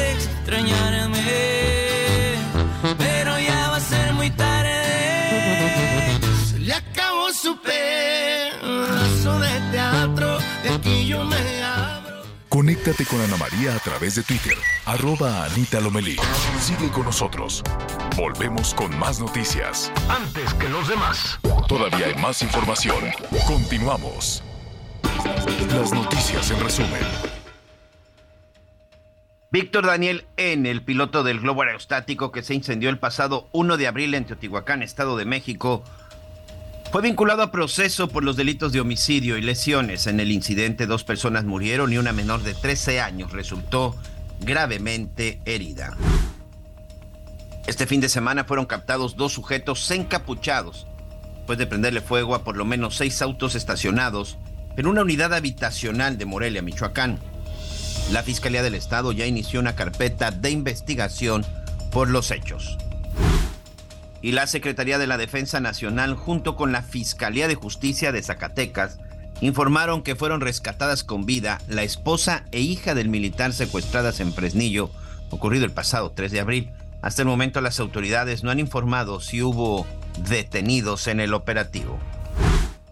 Y la Fiscalía de Nuevo León informó que inició una investigación en contra del influencer Adrián Marcelo, señalado de abuso físico y sexual por parte de una joven ocurrido en febrero de 2022. Asimismo, la víctima denunció por abuso a otro hombre identificado como Miguel Ángel por un caso registrado en marzo de 2019. Muy bien, muchas gracias, gracias por sus mensajes, gracias por toda la información, muchas dudas, bueno, también mucho enojo eh, de algunos de nuestros amigos referente a lo que platicábamos ahorita con Juan Ortiz, referente al tema de los, de los diputados. Sí, hay partidos, partidos satélites, partidos, como le quiera usted llamar, chapulines, sapos, como le quiera usted mencionar o poner calificativo, que ya lo decíamos, no sirven absolutamente para nada, simplemente ahí con su pequeña cuota de votos, bueno, pues sirven para fortalecer a otros más. Pues sí, sin duda, muchos partidos que no sirven absolutamente para nada. Vamos rápidamente con nuestra compañera Ana Laura Wong, ella es corresponsal del Heraldo Radio en Tijuana. Ya le comentaba al principio del noticiero acerca de este colapso de un edificio en un fraccionamiento conocido como La Sierra en Tijuana. Cuando uno ve las imágenes, Ana Laura, la verdad es que es impresionante. Y sobre todo, bueno, cuando te pones a pensar que ahí pues muchas familias estuvieron viviendo, pero también muchas familias, pues todo su patrimonio, sus sueños, su historia, su familia, pues ven, lo ven perdido en el momento que colapsa. ¿Qué fue lo que sucedió? ¿Cómo estás? Y gracias. Y saludos a todos nuestros amigos en la zona de Baja California. Hola, ¿qué tal? Muy buenos días. Los saludo con mucho gusto desde Tijuana y así es. Ayer por la mañana colapsó el segundo edificio de la calle Tarahumara en el fraccionamiento La Sierra eh, el derrumbe se reportó a las 8 de la mañana y cayó en un predio ubicado bajo una ladera, el cual no se vio afectada eh, esa área ni la vialidad del Boulevard Cuauhtémoc Sur. No hubo personas lesionadas porque desde hace ya dos semanas las autoridades municipales habían evacuado a los comercios en la zona de riesgo. También los habitantes pues habían sido evacuados. La semana pasada también cayó uno de los dos edificios afectados y bueno, autoridades suspendieron el tránsito vehicular desde que se registró esa caída y eh, estuvieron trabajando todo, todo el día eh, para retirar el material y los escombros. Fue hasta la tarde noche ya de ayer este domingo cuando se reabrieron los, los cuatro carriles porque eso también pues había ocasionado bastante, bastante tráfico en la zona a pesar de que son vacaciones de Semana Santa. Era muy, muy lento el tránsito porque solamente había dos carriles abiertos. Y bueno, afortunadamente sí fueron este, rescatados algunos eh, objetos durante esta limpieza que llevó a cabo el Ayuntamiento de Tijuana y el día de hoy serán entregados a los vecinos afectados en la delegación Zona Centro. Eh, sí, desafortunadamente cuando evacuaron a las familias de estos dos edificios, pues no pudieron eh, rescatar este, eh, sus pertenencias, pero ahora pues solamente pues van a tener esa, esa, esa, esa opción de que ya les dieron de ir a, recogerlos a la delegación Zona Centro de lo que pudieron rescatar ayer con esta caída del edificio y pues también están pidiendo apoyo a las familias porque se quedaron prácticamente sin, sin nada, no pudieron sacar ropa, documentos, nada. Entonces, pues eh, sí, se, estas dos últimas semanas pues han sido eh, terribles para estas familias, están buscando apoyos y eh, pues ya se buscaba la forma de que ellos eh, ingresaran. Definitivamente la alcaldesa les pidió que no se podía porque también las autoridades se ponían en riesgo y existía la posibilidad de demoler el edificio, pero bueno, eh, el día de ayer pues colapsó, colapsó este edificio. Siguen, eh, Protección Civil Municipal eh, lleva a cabo monitoreo en esa zona por la inestabilidad que entonces van a seguir trabajando con el monitoreo y de prevención también para las zonas que están a un lado de esta zona de riesgo. Exactamente lo que te iba a preguntar, más o menos cuántos edificios estarían también en una situación similar o que también podría continuar. Primero, esto sucedió por las lluvias, ¿verdad? Así es, por las lluvias fue eh, exactamente hace dos semanas cuando se eh, ya Protección Civil evacuó a las familias de estos dos edificios y viviendas de la calle Tarahumaras.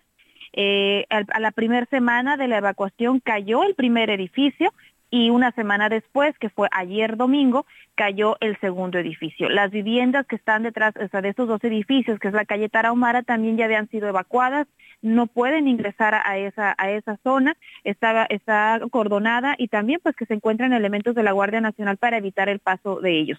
Eh, por el momento, Protección Civil no ha etiquetado más viviendas en color rojo como zona de riesgo, únicamente esa zona de la calle Tarahumaras y donde se encontraba es que es un lote de carros es donde cayeron los dos edificios. Eh, también había unos comercios, fueron también evacuados, este, se suspendió el, servicio en esos, en esos comercios, eran restaurantes, casa de cambio, esos pues ya también fueron considerados zonas de riesgo, entonces eh, hasta el momento no han, no han etiquetado más, pero va a seguir el monitoreo eh, por protección civil para descartar si este, este deslizamiento de tierra avanza. Pero también eh, cabe mencionar que hay otras áreas, precisamente el sábado cayó, el viernes cayó un muro de contención, unas cuadras cerca de esta, de esta zona de fraccionamiento La Sierra, es en Colinas de Chapultepec, donde cayó un muro de contención, de un, evacuaron 20 familias, entonces sí, sí siguen ocurriendo los movimientos de tierra derivados a las lluvias, a la temporada de lluvias de, aquí en la región. Ya terminó esta temporada de lluvias, pero no descartan que continúen estos, estos movimientos. Por eso es que están monitoreando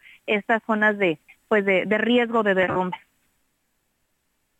Mira, de repente cuando vemos estas cosas pareciera que sinceramente sí, solo es culpa o es obra de la naturaleza, pero un poquito haciéndonos un poquito para atrás, haciendo y revisando un poquito el pasado. Cuando empezaron estas construcciones en estos lugares, evidentemente cuando empieza a construir en la parte alta siempre existe un riesgo.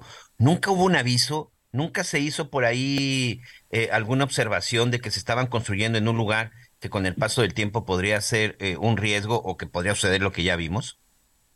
Lamentablemente no, no se les avisó, eh, incluso esta constructora de estos dos edificios, eh, esta construcción, mejor dicho, se llevó a cabo en la, en la anterior administración, incluso la, la alcaldesa. ¿Cuánto tiempo tenían, perdón?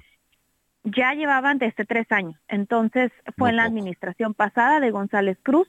Eh, había mencionado la, la, alcaldesa, incluso hasta la gobernadora, que iban a actuar eh, pues penalmente en contra de las personas que autorizaron estas estas construcciones porque pues no está no tenían incluso eh, al momento de cuando se evacuaron no había no no contactaban ni con la propietaria. Entonces sí ha sido muy fue lento este proceso. Apenas la semana pasada había la propietaria este pues aceptado de que fueran a demoler este edificio para evitar pues alguna situación más, más de riesgo sobre esta calle eh, de, de, Tarahumaras y Boulevard Cuauhtémoc Sur, pero eh, fue poco a poco que se dieron cuenta que se había eh, este, aceptado esta construcción durante la administración pasada y sin los permisos, ¿no? Por supuesto. Claro, sin los permisos, porque, porque aquí hay, no hay dos cosas, ¿eh? Evidentemente que se pudo llevar a cabo sin permisos y que alguien se hizo de la vista gorda, porque no te levantan estos edificios sin que te des cuenta. Y si alguien se atrevió a dar permisos, evidentemente, bueno, pues es una persona completamente responsable y que tendría mucha, mucha culpa de lo que sucedió. Porque hoy vemos este, este montón de concreto, amigos. Hoy vemos seguramente concreto, varillas, ventanas, vidrios, porque bueno, a Dios gracias que no hubo personas lesionadas. Pero ese montón de concretos es el sueño, la ilusión de mucha gente, Ana Laura. Es el, el sueño es el fruto de trabajo, a lo mejor de toda su vida de mucha gente. Hoy eso es lo que se derrumbó, no solamente un muro, sino incluso el sueño y la estabilidad de cuántas familias. Así es, es lamentable y por eso es que están pidiendo apoyo a las familias a través de redes sociales. Se han abierto páginas para, para apoyarlos, eh, como la verdad con recurso económico, pero también con, con ropa, digo, lo, lo más indispensable porque pues se quedaron sin nada. Pues vamos a estar muy pendientes y creo que es importante que se lleve a cabo una investigación de fondo porque no se trata solo del derrumbe y bueno, pues vamos a ver ahora dónde los reubicamos. Alguien tiene que responder por esto. Hemos visto muchos casos. En la Ciudad de México vimos en alguna vez un caso en Santa Fe. Bueno, pues ahí se resolvió. Hemos visto también algunas viviendas que eh, no solo no se caen, sino además es el hecho de que son inservibles y no funcionan en algunas otras partes, en Querétaro, en Morelia. Recuerdo también otros casos en Guanajuato.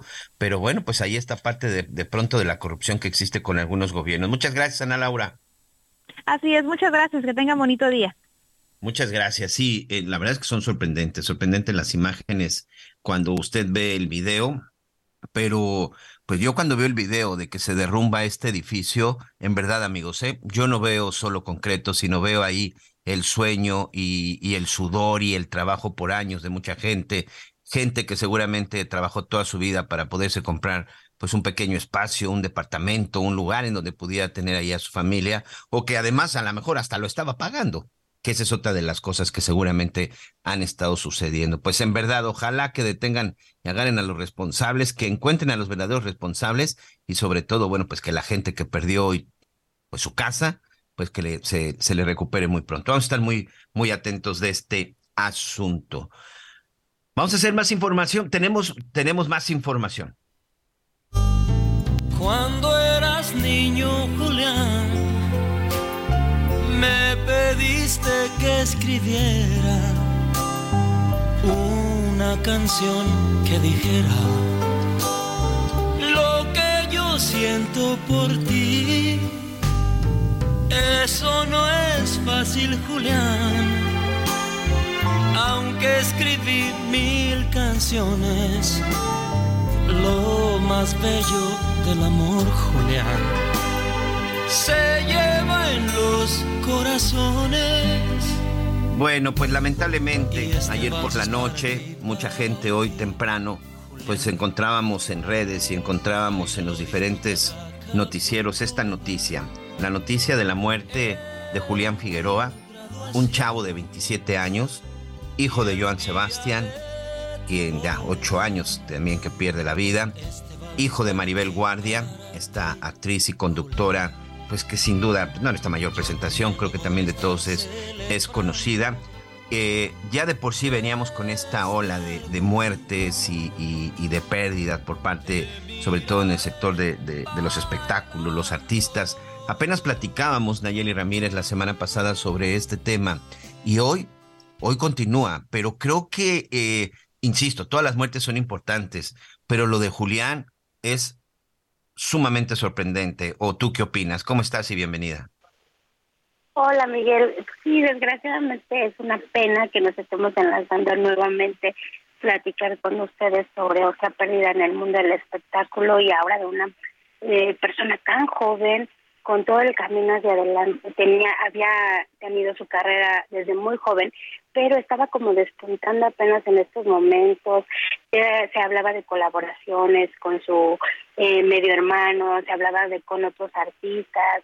Él estaba muy contento con todo lo que estaba haciendo con su música y saber, eh, como tú lo mencionaste ayer en la noche, ya casi a medianoche empezaron las especulaciones eh, pues se confirma más o menos pasada la medianoche y pues desgraciadamente eh, sabemos que pues el hijo de Maribel Guardia pues ya no está con nosotros. Entonces es una pena porque la verdad era una persona que, bueno, pues la artista la traía en la sangre y sabíamos que traía un buen camino en este mundo de la cantada, pero pues eh, pues lo, sorprendió la muerte y la verdad tan joven eh, todo el mundo del espectáculo está muy sorprendido porque aparte Maribel Guardia estaba en el teatro, estaba dando una función y en ese momento cuando sale del escenario le comunican que se puso mal su hijo, logran llamarle al 911, pero pues desgraciadamente ya no pudieron hacer nada por él y pues ella ya hoy anunció en sus redes sociales que pues pedía respeto por esto que estaba pasando y confirmó obviamente a las más o menos a las seis de la mañana, pues la muerte de su hijo, una gran pérdida para ella, tristísima y aparte, pues para el mundo del espectáculo también, porque como tú lo mencionaste, ya era un personaje que conocíamos desde que nació. Así es, eh, precisamente hoy que, que, que, está todo este recuento, se ven ahí las imágenes cuando pues todavía su padre en vida, Maribel Guardia muy joven, y, sobre todo él desde chiquito, ¿no? Pues que ya acostumbrado a los escenarios, asociados a los conciertos, a las cámaras, a la fama, pero que a pesar de eso, eh, dice, ¿no? No he muerto, no he muerto malo, pero la verdad es que yo no recuerdo escándalos de Julián. Sí, escándalos en el sentido que de pronto, pues a lo mejor se pudo haber casado muy chico, o de repente la disputa que tenía con el hermano en el tema, en el tema, en el tema de la herencia. Mira, aquí tengo precisamente lo que escribió Mariel Guardia en donde dice, siento tener que comunicar la partida de mi amado hijo Julián Figueroa, quien desgraciadamente se nos adelantó en este plano, ¿no? Y ahí explica, lo encontraron inconsciente anoche en su cuarto, mientras yo estaba en el teatro. Llamaron al 911 y cuando llegó la policía, eh, la ambulancia y la policía lo encontraron ya sin vida, sin rastro de violencia alguno. El parte médico indica que falleció por un infarte agudo al miocardio y fibrilación ventrilocular ventricular. Aquí de pronto también, Ayeli, cuando hablamos o cuando leo infarto agudo al miocardio, digo, tenía 27 años. Sí, exacto. Yo creo, bueno, nunca lo nunca lo habían comentado, no sabemos si a lo mejor era alguna algún padecimiento que tenía ya él desde hace mucho y a lo mejor pues nunca se hizo público, no sabemos. No hay muchos detalles sobre esto. Él sabíamos que estaba en esta casa es donde vivía con Maribel Guardia desde hace algún tiempo, donde también vivía con su nieto Maribel Guardia. Eh, él ya estaba estaba tomándose un tiempo con la que fuera su, su esposa, pero decían que tienen una relación muy de amigos, muy cordial por el niño. Entonces, eh, pues no no había como un antecedente que nosotros lo quedamos. Eh, había tenido algunos problemas con el alcohol que él mismo lo había confesado, se había ido a rehabilitar un tiempo, muy, muy poquito tiempo, ajá, un tratamiento eh, muy cordial, él lo había comentado, pero de ahí en fuera, este, pues sabemos que le gustaba también montar a caballo, le gustaba también hacer caminatas como lo hacía su papá, y pues sí, la verdad esto fue una, una noticia que sorprendió a todos, y sobre todo, como dices, por la, la edad que tenía, porque pues no habíamos tenido como un antecedente, solamente estuvieron circulando, eh, pues están circulando más bien en redes sociales algunos mensajes que él había puesto hace poco en sus redes sobre pues la pérdida de su papá y decía que lo recordaba todos los días y pues sí se notaba un mensajes con mucha nostalgia pero pues hasta ahí era lo, lo más que teníamos ahorita de él. él sabíamos que estaba preparando un nuevo disco pero pues no había muchos detalles todavía de este material. yo creo que pues o esperemos que lo, lo den a conocer después, sería a lo mejor un material póstumo, pero por el momento pues ahorita Maribel Guardia pidió el eh, respeto sobre este dolor que tiene y el funeral se va a hacer en privado. Sabemos que está ya el cuerpo al sur del, en una funeraria del sur de la ciudad, pero se está manteniendo en privado. Sí, eh, esto que tú comentas de, de esto que estuvo posteando fue porque el 8 de abril, pues él ponía esto porque recordaba que ese día su padre estaría cumpliendo eh, 72 años. Joan Sebastián nació un 8 de abril de 1951, el 8 de abril, y su hijo pierde la vida un día, un día después, un 9 de abril, pero del 2023. Parte de este mensaje precisamente era porque recordaba un mensaje que ya lo dejaremos para los analistas y los expertos, pero cuando lo lees como padre, que es, que es mi caso, hablaba de, de un chavo que le seguía doliendo, que extrañaba la muerte de su padre. Digo, todos quienes hemos perdido a, a, un padre, a una madre, en mi caso el padre, por ejemplo, en mi caso mi, mi padre falleció hace muchos años, pues sí lo recuerdas y, lo, y lo lamentas, ¿no? Pero pues al final dices, todo esto tiene que continuar. Pero las palabras de, de, de, de este chavo, de Julián, hablan de que el, ocho años después la muerte de su padre le seguía, le seguía pues dando mucho dolor, provocando mucho dolor, Nayeli. Exactamente, Miguel. Es lo que lo, lo que estábamos comentando algunos colegas y decíamos que estoy que estaba o era un mensaje muy nostálgico, muy lleno de de ese ese recuerdo como tú lo mencionas, como todavía con mucho dolor. Él tiene, bueno, dejó un hijo de cinco años que pues se repite la historia, un niño muy chiquito pierde a su pierde a su papá, la verdad es que no sé, no sé qué tiene esta familia, porque tres también hijos.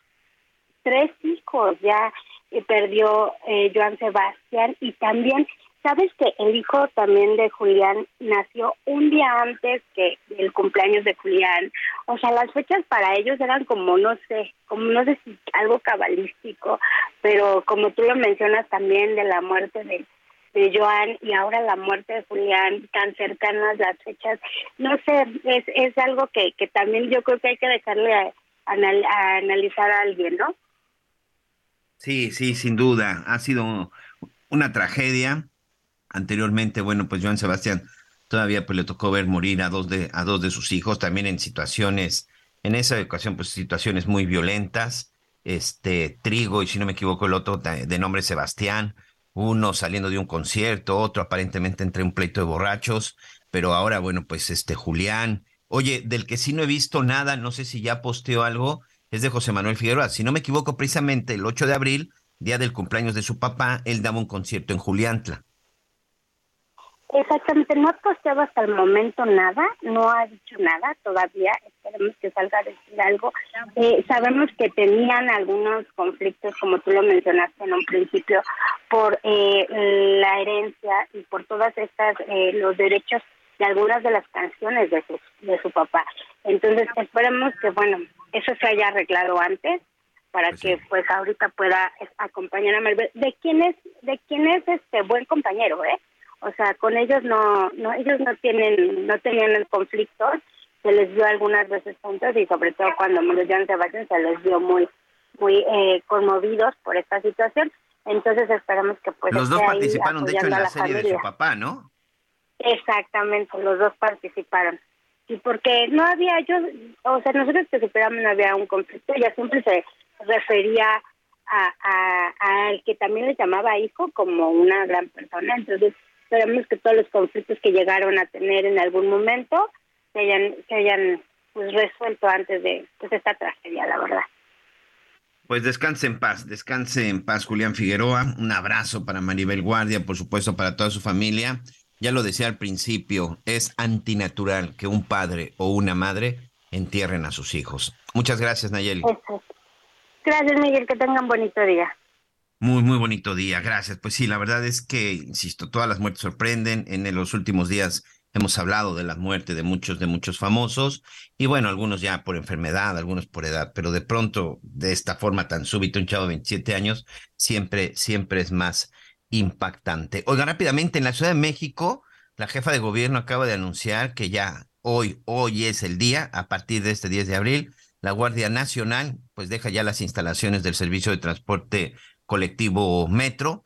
Ya estos miles de policías de la Guardia Nacional pues regresan a hacer labores de otro tipo de seguridad. Seguramente regresarán pues algunas carreteras, regresarán algunos municipios, algunos estados. Ya solamente se queda pues la policía, la policía de la capital. La policía será la encargada de continuar con este con estos operativos. Oye, y también y también déjenme decirles, también tenemos por aquí eh, información en la, en la alcaldía Tláhuac. En este momento está dándose el traslado de 216 migrantes, 216 migrantes que finalmente se concentraron en la Ciudad de México. Ahí se les había instalado ya en un, en un albergue temporal en donde se les estaban dando los tres alimentos y sobre todo protección, este, pues por lo menos baño, agua potable. ¿Por dónde te vas a ir? Ay, ahí está Sanita Lomelite, me desapareciste. Dime. No, aquí andaba yo escuchando. Es que, ¿sabes qué? La señal, Miguelito, subo y bajo y se me va. Muy bien, bueno, pues estamos a punto de despedir. Les comentaba acerca de este operativo que se está dando en Tláhuac. Ya les decía también de la salida de elementos de la Guardia Nacional. Y por supuesto, toda esta información, todos estos detalles a través de los diferentes espacios de Heraldo, del Heraldo Radio. Ya en unos minutos más Salvador García Soto con más información. Nos tenemos que ir, Anita. Buenas tardes, feliz inicio de semana para todos. Muy bien, bueno, pues ahí está. Que tenga una excelente tarde, inicie muy bien esta semana. Si ya tuvo que regresar a sus actividades, hay que hacerlo de buen humor, hay que dar gracias a Dios del trabajo y sobre todo cuídese mucho. Y si está en casa todavía disfrutando con sus chamacos, pues a seguir divirtiéndose y paciencia. Todavía falta una semana. Que tenga excelente provecho a nombre de Javier La Torre. Gracias, buenas tardes. Cuando eras niño, Julián, me pediste que escribiera una canción que dijera lo que yo siento por ti. Eso no es fácil, Julián, aunque escribí mil canciones. Gracias por acompañarnos en Las Noticias con Javier La Torre. Ahora sí ya estás muy bien informado.